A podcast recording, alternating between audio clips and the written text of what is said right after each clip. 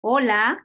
Bueno, pues eh, estamos aquí en un nuevo podcast eh, que acabamos de empezar. Yo soy Mariana. Y yo soy Maya. Y este podcast eh, se llama Ágora y así. Tal vez ya nos conozcan porque tenemos nuestras páginas en Instagram, Ágora Historia. Y Arte y así. Y este, este podcast va a ser dedicado a la historia y al arte, que son nuestras dos pasiones. Queremos platicarles un poquito sobre estos dos temas, cómo se unen, algunas veces estaré a Mariana, algunas veces estaré yo, pero siempre platicándoles de cómo hemos evolucionado como humanidad a partir de nuestra historia y de nuestro arte. Pues eh, sin más preámbulos, vamos a empezar y voy a platicarles primero lo que es mi definición de historia. Hoy, en, hoy eh, en, este, en este capítulo, vamos a hablar de la historia de la historia y de la historia de la historia del arte porque siempre entramos de lleno en, estos temas y realmente no abordamos qué hay antes. O sea, de repente hablamos, no sé, de algún artista, de alguna pintura, de alguna corriente, de algún personaje histórico, pero no vemos qué hay atrás y es la historia y la historia del arte. Sí, lo mismo yo, yo les voy a platicar un poquito sobre la historia de la historia del arte, porque la historia del arte la escuchamos, sabemos que es un estudio que existe, pero no sabemos bien de dónde surgió, cómo surgió, por qué surgió y lo mismo con la historia de la historia. Por eso en este primer capítulo queremos platicarles de estos orígenes, de nuestros dos estudios, nuestras dos pasiones, para que junto con nosotras puedan comprender un poco más sobre todo esto. Claro, bueno, pues voy a empezar yo platicándoles un poco lo que es mi concepto de la historia. Aparte de que es mi pasión, la historia eh, me parece un tema interesantísimo porque por medio de ella podemos conocer todos los hechos pasados y entender nuestro presente y nuestro futuro. Tal vez, aunque muchas veces eh, eh, esto no sea, no sea ley, no repetir los mismos errores que se han cometido en el pasado.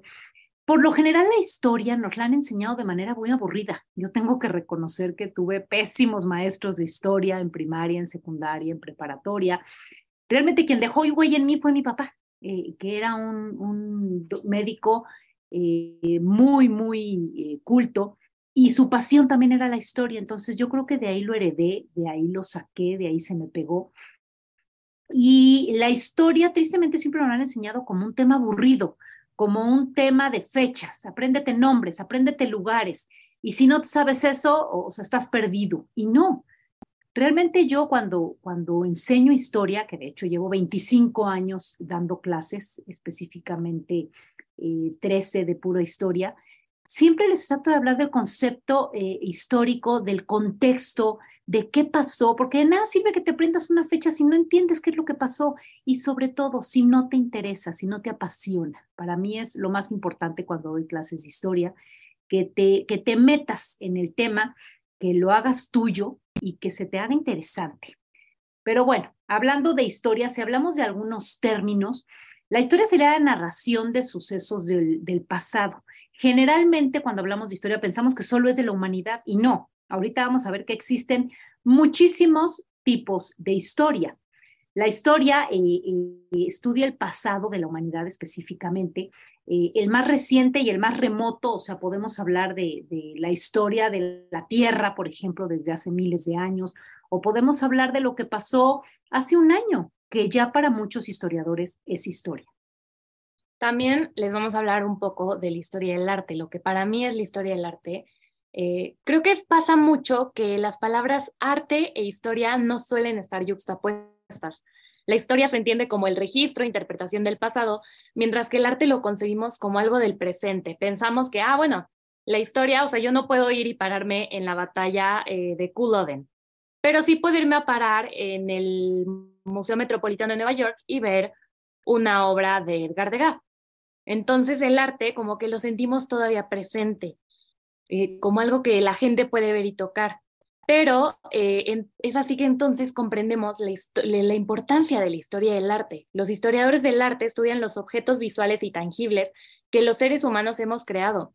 Estos estudios lo que hacen es permitirnos estudiar nuestro pasado y la relación de este con nuestro presente, porque la acción de crear arte en sí es una cualidad inherente del ser humano. O sea, si nos remontamos, por ejemplo, al arte paleocristiano, podemos, que a mí, bueno, ya, ya tendremos algún capítulo de esto, porque a mí me apasiona, pero pensamos que estos seres humanos, los primeros cristianos, estaban siendo perseguidos y aún así decidieron crear arte.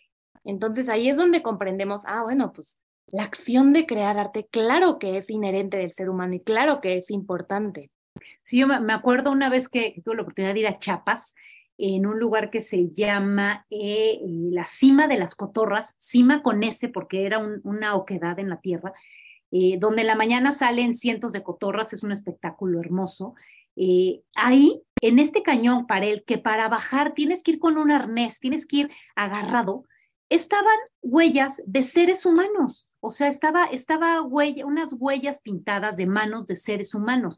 O sea, eso es lo que yo creo que lo que, te, lo que estás refiriendo, eso también es arte y es como una necesidad, ¿no crees? Claro, es como en las cuevas de Altamira, justo esas huellas de las que hablas, son muy comunes en la prehistoria, en la historia más antigua que tiene el ser humano, que tenían una connotación mágica para ellos, que hablaba mucho de su religión, pero finalmente el ser humano estaba creando algo estético, que ya hablaremos de la estética, que es toda una ciencia, pero estaba creando algo estético y algo que tenía un valor emocional, religioso, histórico para ellos en ese momento y que hoy, hoy lo vemos para atrás y decimos, bueno, pues unas huellas, ¿no? O sea, yo puedo agarrar, ponerme pintura, crayola en las manos y ponerla en la pared, pero no, en ese momento para ellos fue algo avanzadísimo y algo que nos habla del ser humano como algo más que, digo, suena horrible, pero algo más que un animal, es lo que nos diferencia, porque eso viene, el arte viene del alma, ¿No crees que también podría ser un poco el tratar de dejar su huella? Porque en esa época estamos hablando que muchos de los seres humanos eran nómadas,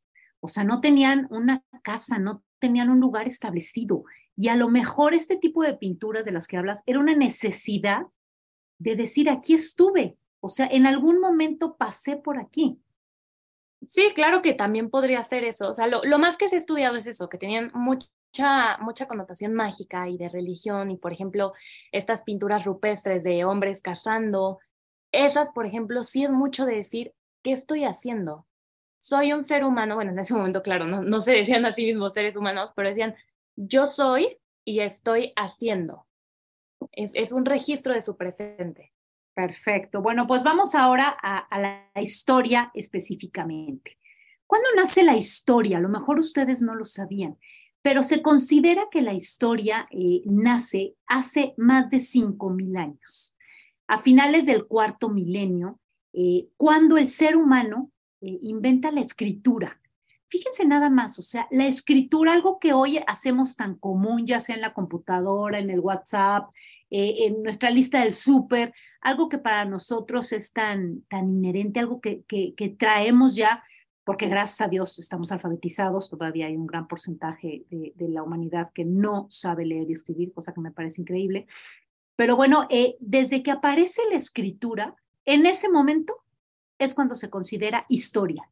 Dejó de ser prehistoria y empieza la historia. Fue específicamente, como les dije, a finales del cuarto milenio, y fue en Mesopotamia, Mesopotamia, que fue la primer civilización que existió, que era una civilización, un conjunto de personas que se establecían en un lugar determinado, eh, eh ¿qué, las distingue de un, de un pueblito, un, un, grupo nómada que de repente se asienta?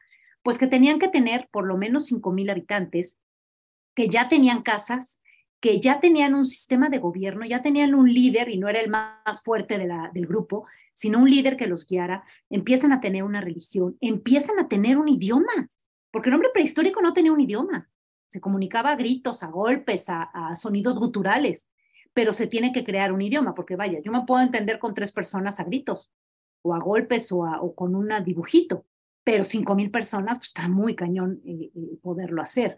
También otra característica es que surgieron los oficios. Como yo tenía que asentarme, entonces pues ya tenía que tener eh, artículos de la cocina, por ejemplo, tenía que, que defenderme, etcétera. Entonces, bueno, en Mesopotamia, que Mesopotamia fue la primer civilización que está exactamente eh, en medio de los ríos Tigris y Éufrates, eh, en Arabia, ahí es donde inicia la historia. ¿Sí? O sea, en ese, en ese lugar es donde inició en ese momento la historia, lo anterior se conoce como prehistoria. Bueno, y hablando de la historia del arte, eh, realmente como ciencia merecedora de estudio no se definió sino hasta el siglo XIX. O sea, Eh, es aquí cuando diversos entusiastas y expertos en el área del arte comienzan a estandarizar de cierta forma sus conocimientos, ya les iré platicando cronológicamente, pero en el siglo XIX tenemos, por ejemplo, el surgimiento del arte como un tema principal en la especulación filosófica, con la aparición de la crítica del juicio de Immanuel Kant en 1790, seguida por las lecciones sobre estética de Hegel a principios del siglo. Esto no quiere decir que en el pasado no existieran estudios de la historia del arte, simplemente no estaban catalogados o estandarizados como tales. Aquí esto que es bien importante, la estandarización. O sea, yo, yo, por ejemplo, si llego a una universidad y les digo, oigan, quiero estudiar historia del arte, me dicen, perfecto, vamos a estudiar eh, de esta manera, este es el programa, estas son tus materias, lo vamos a estudiar de esta manera. Obviamente en el mundo griego, por ejemplo, no tenían esta estandarización. Tuvimos la suerte que algunos realizaron registros, pero estos registros no estaban eh, de ninguna manera de, eh, académica ni, ni escritos de forma que los pudiéramos comprender, sino hasta hace muy recientemente como historia del arte. Claro, no, sí, sí que súper interesante eh, entender todo esto. Ahora vamos a ver otra cosa, ¿de dónde surge la palabra historia? O sea, hoy yo te digo historia y luego, luego te vienen a la mente miles de cosas. Pero ¿de dónde viene? La palabra historia deriva del griego eh, iotopía, eh, que se traduciría como investigación o información. Ya, ya viene del verbo iotopei, que es investigar. Recordemos que del griego surge el latín, entonces en el latín ya se le da el nombre de historia, ¿sí? Eh, al principio era con E y sin H, se le llamaba historia. Después ya se fue castellanizando un poco y se le puso eh, el nombre de historia. Sí, esto eh, también pasó con la historia del arte, o sea, no, no en cuanto a su etimología, sino que más bien al principio justo fue concebida mucho como una rama de la arqueología. O sea, en la arqueología, ¿qué pasó? Durante la ilustración francesa y a principios del siglo XVIII, ¿qué pasa? Se descubren las ruinas de Herculano y Pompeya a principios de 1711, 1713. Entonces, ¿qué pasa? Hay como un boom del estudio de todas estas ruinas. ¿Y qué pasa? Aquí surge la arqueología moderna, como la conocemos, con el famosísimo eh, Johann Winkelmann, uno que era de, de Prusia, un prusiano, que fue a estas ruinas y entonces empieza a estudiarlas. Y al estudiarlas, ¿qué dice? Bueno, yo no puedo comprender estas ruinas si no comprendo el contexto en el que fueron creados, la historia en la que fueron creados. Y así se empieza a estandarizar la historia del arte. Claro, Winkelmann, o sea, hoy, hoy lo vemos y lo estudiamos y decimos, no, wow, se estudió la arqueología y todo. Y cuando vemos su libro, por ejemplo, que es Historia del Arte de la Antigüedad, que publicó en 1764, o sea, pensemos, es antiquísimo ese libro, pero hoy cuando lo vemos decimos, bueno, el pobre Winkelmann hizo lo mejor que pudo con lo que con lo que tuvo, pero cometió muchos errores. O sea, por ejemplo, por mucho tiempo se pensó que todas esas esculturas griegas que pensamos como la Venus de Milo, las Afroditas, el Diadumómeno, todas estas esculturas famosas, las pensamos y decimos, wow, es que es mármol blanco. Y eso, ojos, esto es, aquí es donde vemos la importancia de la historia del arte. Eso ayudó a esa creencia de la supremacía blanca que se da después con Hitler, gracias a los estudios de Winkelmann. ¿Y qué pasa? En, nuestros, en nuestra era, en nuestra contemporaneidad, de repente los, los que comienzan a estudiar la historia del arte dicen, oye, ¿qué crees, Winkelmann? Todas las esculturas griegas estaban pintadas de azul, de rojo, de morado, de todos los colores que te imaginas. Entonces se rompen cierto, ciertas creencias, ciertas perspectivas que se tenían desde 1700. No, qué impresión. Ahorita que hablas de, de las esculturas eh, griegas. Acabo de ver precisamente eh, en una, cuando estaba preparando esta, esta charla, eh, acabo de ver la escultura de Clio. Clio era una de las musas griegas, de las musas del arte, que se supone que eran las que inspiraban al ser humano a hacer cosas maravillosas. Y Clio es representada siempre en un carro al lado que es, es parte de la mitología griega. Y ella era la, la el carro, es, se supone que es el carro de la historia, y Clio está siempre con un libro. ¿Por qué? Porque se supone que está escribiendo eh, sobre historia. Y hablando de eso, si hablamos del primer historiador o del padre de la historia, sería Heródoto, que era un filósofo griego que nació en el 480 en Alicarnaso Y él, en fíjense la inteligencia de este hombre, que en determinado momento eh, se da cuenta no se estaba escribiendo lo que estaba pasando. Vaya, hablamos de historia, a ver, vamos a diferenciar algo. Una cosa es la historia de la que, de la que hablamos ahorita, que escribieron Herodoto y todo, y otra cosa es hablar de cuando surgió la historia que les acabo de comentar, que fue en Mesopotamia. La escritura en un inicio no fue para escribir la historia. La escritura surge como una necesidad de ver cuántas vacas tenía, cuánto, cuánto, no sé, sorgo había sacado. Entonces yo iba a comerciar y entonces necesitaba alguien que supiera escribir y leer para, para poder yo llevar un conteo. Fíjense la escritura para qué surgió, como una necesidad práctica comercial. Pero la escritura después la utiliza Herodoto, 480, 500 eh, antes de Cristo, porque él de repente se sienta, eh, yo de verdad lo admiro y dijo, a ver, las generaciones futuras, ¿cómo van a saber qué es lo que está pasando ahorita? Porque ahorita vamos a hablar de los tipos de historia. Una de ellas era la, historia oral. Entonces lo, podían platicar y pasaba de generación en generación. Pero eso es como un teléfono descompuesto, se va, se va eh, deteriorando la información. En cambio, Herodoto dijo, no, yo tengo que escribir qué es lo que está pasando. Entonces, Herodoto, ¿qué hace? Empieza a viajar y se empieza a ir a guerras eh, obviamente no a pelear, pero estar ahí escondidito y anotando, no, pues esto pasaba y pelearon eh, en la batalla del Peloponeso y pelearon Esparta contra Atenas, o sea, él fue escribiendo todo, fue un testigo y fíjense, un historiador puede ser también un juez. ¿eh? yo como, como maestra de historia trato de ser muy imparcial porque, porque, bueno, hay cosas con las que no estoy de acuerdo, cosas que no me parecen de la historia, personajes eh, que yo eh, no me gustan nada en la historia, pero pues tengo que ser imparcial, porque yo puedo darle clases a alguien que a lo mejor admire al personaje que yo odio. Entonces, bueno, a Heródoto, le pasó eso. Tuvo que ser eh, un, un escritor pero también eh, un juez de la historia, y él obviamente escribía pues lo que, lo que estaba pasando en ese momento, y también se vuelve un cronista, en un, un cronista, a diferencia del historiador, es el que escribe lo que está pasando en ese momento. Y a lo largo de la historia ha habido cientos, me atrevería a decir miles, de, de historiadores. Un historiador es aquel que, que escribe y analiza sobre la historia. ¿Y en qué se basa? Ahorita lo vamos a ver, que son las fuentes. Sí, ahorita que, que hablas del mundo griego, pues ustedes se podrán preguntar, bueno, ¿por qué si la historia surge? En, o sea, la historia como ciencia, como tal, surge en el mundo griego antes de Cristo, ¿por qué la historia del arte está catalogada que surge hasta el siglo XIX, ¿no? Siglo XVIII, siglo XIX. Y esto es porque en el pasado que eh, había muchos estudios, pero que estaban comúnmente enfocados no en el registro histórico de las obras y los artistas, sino más bien en las técnicas y la manera de crear arte. O sea, en vez de una, un estudioso del arte en el mundo griego, como fue, por ejemplo, Genócrates de Sixion, un, eh, un escultor griego, él no estaba diciendo, es que tal persona creó tal obra en tal año, de, eh, porque su contexto social era tal como la historia del arte hoy la conocemos sino que él más bien decía, bueno, estamos creando arte, eh, estamos haciendo esculturas de esta manera y la técnica de manufactura es esta.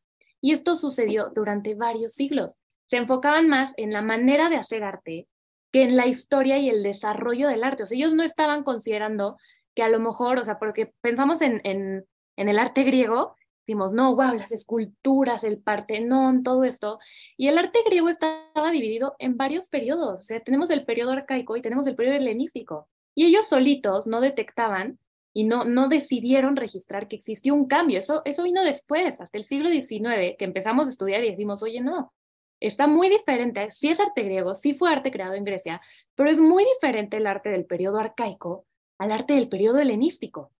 Entonces, eso es lo que pasó con la historia del arte, por eso se considera que surge hasta después. Y después con esto que dices que el historiador muchas veces eh, se vuelve juez, eso pasó, bueno, me recuerda mucho a el, en el Renacimiento con Giorgio Vasari, que seguramente lo, lo, conocerás, el famoso autor de este libro de las vidas.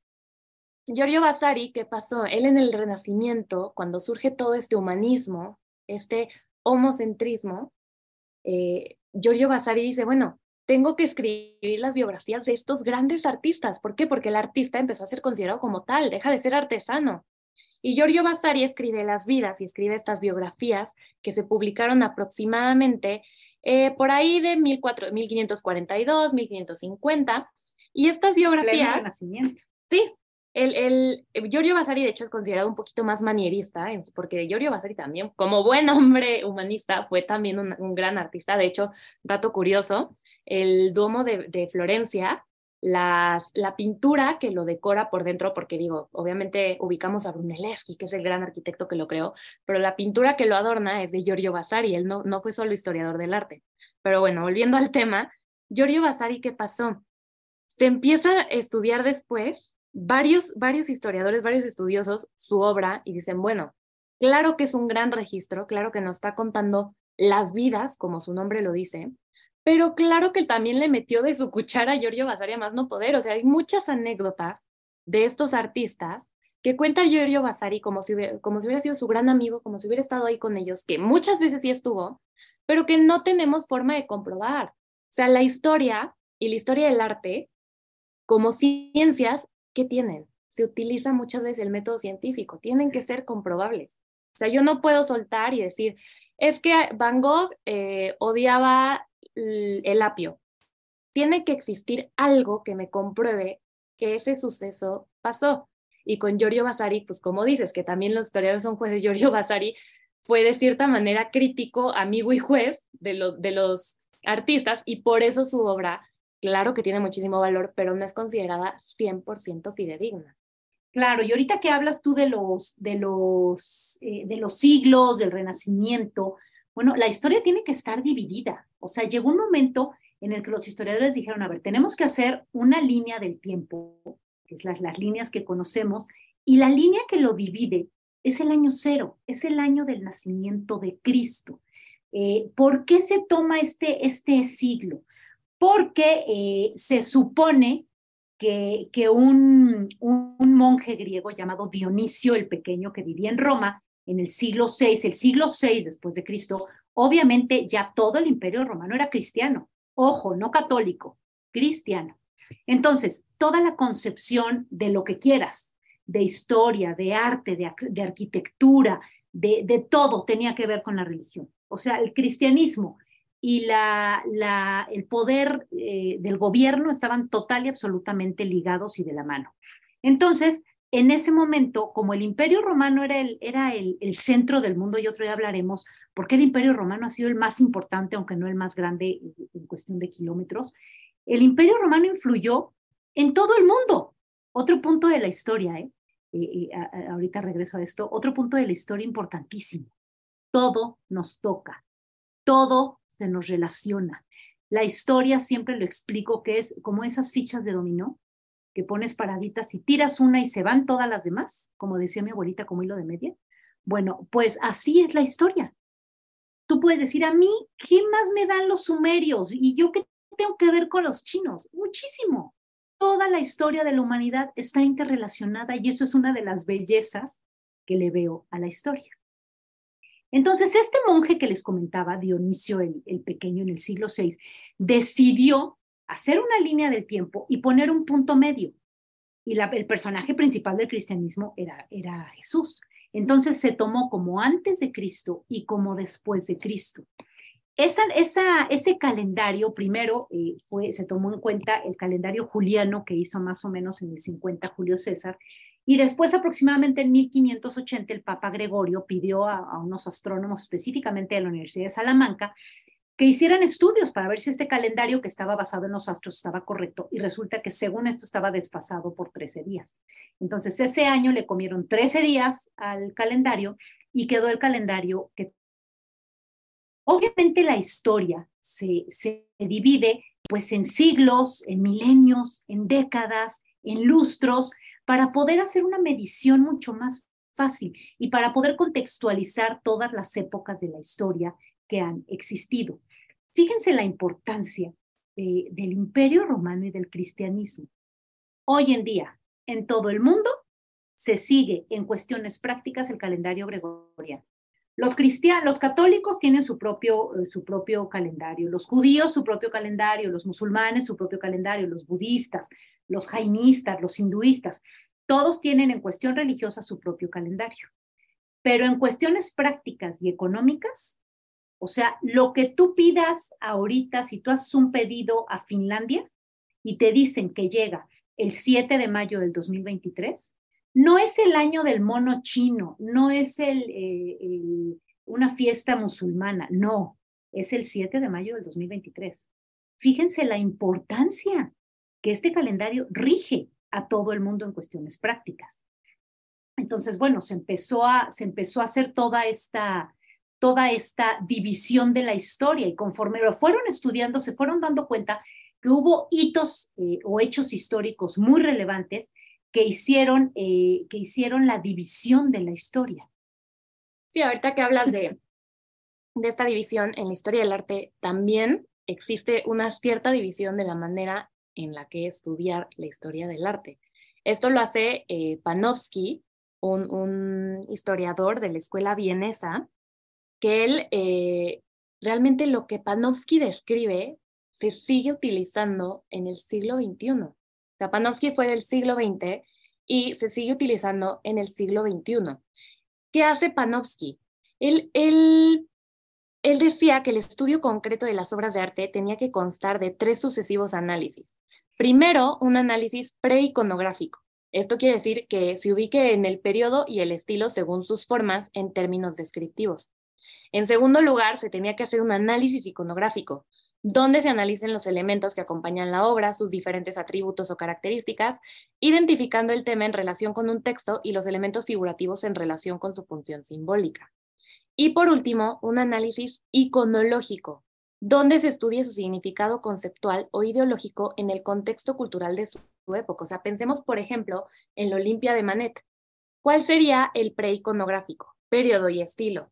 Que estamos hablando de la Francia de principios del siglo XIX, que estilo, antes del impresionismo ya es arte moderno. El análisis iconográfico. Podemos hablar, por ejemplo, de la mujer que le lleva las flores a la Olimpia, del perrito que está a sus pies, del zapato a medio poner, y podemos hablar del análisis iconológico cuando hablamos de su significado conceptual y decimos, bueno, la Olimpia era o no una prostituta, qué pasó, cuándo se hizo y todo esto.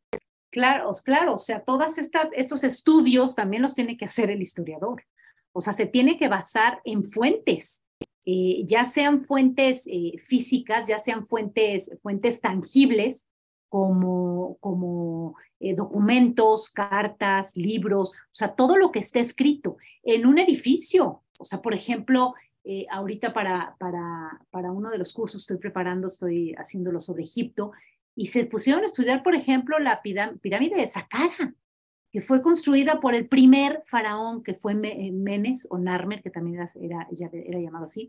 Entonces el historiador tiene que trabajar de la mano con un arqueólogo también para datar, para fechar este tipo de, arquitectura o alguna escultura artística. O sea, se tiene que saber en qué momento se hizo y a, partir de eso viene todo el estudio, ya sea historiográfico o artístico. Claro, es como yo siempre les digo a mis alumnos, o sea, pensemos en la historia como una persona que va caminando en la playa. La historia del arte, ¿qué es entonces? Esas huellas que va dejando esa persona. O sea, la historia del arte siempre tiene que ir de la mano de la historia. ¿Por qué? Porque, claro, podemos comprender y decir, claro, la era napoleónica, ¿no? En Francia. Y entonces decimos, oye, ¿qué pasa si estudiamos el neoclasicismo y las obras de Jacques Louis David? Y eso nos da toda una nueva perspectiva que nos ayuda a comprender mucho mejor qué pasó, quién era Napoleón, la psicología de los personajes, de los retratados. O sea, en el Renacimiento se retrataron a numerosos papas y a partir de esas pinturas podemos conocer un poco de la psicología de esos papas. Claro, no, claro, se puede, se puede conocer muchísimo. Y volvemos a lo que les estaba comentando, las fuentes. Les comentaba las fuentes escritas, las fuentes tangibles, pero también existen otras importantísimas, que son las fuentes orales, que a final de cuenta, por ejemplo, nosotros aquí en México, mucha de nuestra cultura se transmitió por fuentes orales, o sea, eh, eh, los, nuestros, nuestros indígenas prehispánicos obviamente ya tenían escritura, lo hacían en códices, pero, pero todo se fue pasando de generación en generación. Simplemente, por ejemplo, los conocimientos de herbolaria. ¿En dónde demonios existe un tratado de herbolaria del 300 después de Cristo? No existe. Todo era de generación en generación. Estas fuentes son importantísimas, que ojo, pueden no ser tan fidedignas como algo escrito, pero también lo escrito, quién lo hizo y hacia dónde estaba la balanza. Basándonos en estas fuentes, podemos encontrar varias etapas de la historia. Ojo, muchos historiadores tienen las propias. Hay algunos que dicen que sí son y hay otros que dicen que no. Sí, ahorita que dices, eh, perdón que te interrumpa con eso de la herbolaria, eh, me recuerdo, por ejemplo, a la obra de, de La Primavera de Botticelli, que la, la vemos y decimos, ay, qué bonito, ¿no? O sea, están las gracias. Perdón, está en los Uffizi, ¿verdad? En Florencia. Sí, sí, sí, justo. Sí, y bueno, esta obra de Botticelli que decimos, no, pues qué bonita está, llena de flores, con estas mujeres bellísimas que obviamente todas están inspiradas en la famosísima Simonetta Vespucci, pero ya que empezamos a analizarla, ¿qué creen? Esa obra tiene más de 17 especies de flora que existía en ese momento en la Toscana. Entonces, dejamos de ver solamente una obra de arte y que vemos un tratado de botánica, no escrito, pero sí pintado. Es lo que comentabas ahorita, ¿no? Que, en el Renacimiento el artista deja de ser artesano. O sea, es impactante. Tú ves ahorita, por ejemplo, eh, una de la época de la historia que me fascina, bueno, una de las historias que me enloquece es la historia de España. Y un periodo que me apasiona es el periodo de los reyes católicos. Eh, pero si vemos, eh, si tú buscas imágenes de los reyes católicos, no va a haber una real ni fidedigna porque no había un artista reconocido. Si yo ahorita quiero saber, perdón, cómo era Lorenzo de Medici, pues voy a encontrar cuadros del Renacimiento de Lorenzo de Medici hechos por expertos, por artistas, y vamos a decir, ah, sí, Lorenzo de Medici era así o de Carlos V, que su, pintor de cámara era Tiziano, o sea, todos los cuadros de Carlos V coinciden. Entonces, antes del Renacimiento, no existía el concepto del, artista. Y ahorita que, comentas eso, yo pienso, no sé, tú qué opinarás, que el artista tenía que tener una cultura enorme. ¿Cómo demonios Botticelli pudo saber esos 17 tipos? Pienso, por ejemplo, en Miguel Ángel, tenía que tener un conocimiento histórico de la religión cristiana o católica muy fuerte para poder hacer la capilla sixtina. O sea, todos los artistas, eh, ya después del Renacimiento, eran unos, unos estudiosos, creo yo, unos expertos, estaban inmersos, se, se, les relaciona ya con los filósofos, con las tertulias literarias, o sea, tenían que tener un conocimiento amplísimo de lo que estaban haciendo. ¿Estoy equivocada o estoy bien? No, para nada. De hecho, creo que es bien importante eh, reconocer esa parte del artista, que los artistas eh, no, solo están, no solo son pintores, no solo son artesanos, o sea, son artistas, ¿por qué? Porque tienen un bagaje cultural altísimo. O sea, tú hablas ahorita del Renacimiento, ¿no? De todos estos grandes artistas que eh, al mismo momento que estaban pintando tenían, estaban en tertulias hablando de filosofía, de historia, de poesía, de literatura, platicando con Dante Alighieri, por ejemplo, y luego nos vamos, por ejemplo, al romanticismo y pensamos, no, en el romanticismo, pues Goethe, ¿no? Este gran filósofo alemán. Claro, pero entonces vemos las obras de Caspar David Friedrich, por ejemplo, son y decimos, claro, o Caspar David Friedrich era un filósofo y estaba haciendo un análisis filosófico de su presente, que se vuelve para nosotros nuestro pasado y por ende historia. Claro, por ejemplo, Picasso del siglo pasado pues, eh, es un, artista que yo como persona me parecía nefasto, pero como pintor es uno de mis favoritos. Picasso tenía un conocimiento enorme y, lo refleja en todos sus distintos eh, tipos de obra, en todas sus etapas artísticas que tuvo, ¿no? Claro, y ahí es donde entra, por ejemplo, la semiótica, que esta, esta surge con un, un, gran estudioso, Roland Barthes. ¿Qué es la semiótica? La semiótica es el estudio de los símbolos. Ah, Esto se vuelve importantísimo en la historia del arte. ¿Por qué? Porque donde vemos, no sé, un perro, ¿Qué crees? Significa lealtad, fidelidad conyugal. Donde vemos una carta, se puede significar traición, amorío. Donde vemos un Dios, se puede significar guerra, paz. O sea, toda esta simbología, ¿de dónde viene? Del conocimiento del artista, de la mente del artista y del, intelecto del artista. Claro, y ahorita que estamos hablando de todas, todas estas divisiones de la historia artística, la historia en general, la historia de la humanidad, eh, se divide en grandes, grandes periodos, o sea, viene, viene la primera edad antigua, eh, que llega hasta la escritura, eh, y después otra división es la caída del Imperio Romano de Occidente en el 476, o sea, esto fue un hito histórico. Hito es un hecho histórico de tal relevancia que marca una época. Después viene, por ejemplo, el inicio de la Edad Media. La Edad Media, otro día haremos un podcast porque es interesantísima. Eh, la Edad Media duró mil años y termina la Edad Media cuando cae el Imperio Romano en Oriente, cuando cae Bizancio a manos de, de, Mehmed II en 1453. Ahí es donde empezaría la Edad Moderna. ¿Y qué creen? Que la Edad Moderna termina con la interesantísima Revolución Francesa. O sea, aunque ustedes dirán, bueno, ¿por qué si fue en Francia? Pues porque la Revolución Francesa influyó a todo el mundo y nos sigue influyendo en 1789. Y después de la revolución inicia la edad contemporánea, que para algunos historiadores dice que es la que estamos viviendo, pero otros pueden hablar de una era nuclear a partir de, los, de, los, de las bombas nucleares en Hiroshima y Nagasaki el 6 y el 9 de agosto de 1945. Y ojo, hay otros historiadores que dicen que ya no estamos en esa, que nos hablan que para mí es lo más acertado, que ya estamos en la era tecnológica. ¿no? O sea, ahorita... Claro, en, el arte, por ejemplo, hablan muchos eh, de la era post-COVID. O sea, ahorita que acabamos de vivir el COVID, muchos ya están hablando de, de la era de, post-COVID, porque sí, la manera de hacer arte antes y después del COVID, eh, digo, creo que merecería un capítulo completo del arte contemporáneo, el arte que yo creo que es más correcto llamarlo arte actual, pero esta era post-COVID. Y bueno, así llegamos, por ejemplo, con la historia del arte a la, era actual, en donde es considerada ya un estudio importantísimo y es cuando pensamos que no se hacía, no existía antes del siglo XIX, que el siglo XIX lo sentimos, uff, súper lejano, pero realmente no tanto. Hoy es merecedora de carreras, maestrías, doctorados en todo el mundo y en las mejores instituciones, en la Sorbonne, en Oxford, en Cambridge, en Yale, en Princeton. Y a partir de la historia del arte es que comprendemos cada vez más sobre nuestra humanidad en el pasado y nuestra forma de desenvolvernos como sociedades alrededor del mundo. No, qué interesante. Sí, pues es que todo se tiene que, dividir y todo va cambiando y va evolucionando. Pero ojo, la historia, la historia del arte son una sucesión de hechos y todos están relacionados. Ya después que nos platique Maya de, varios artistas, cómo unos influyeron a otros, una corriente se, se influencia a la otra y la historia también fue así, ¿no?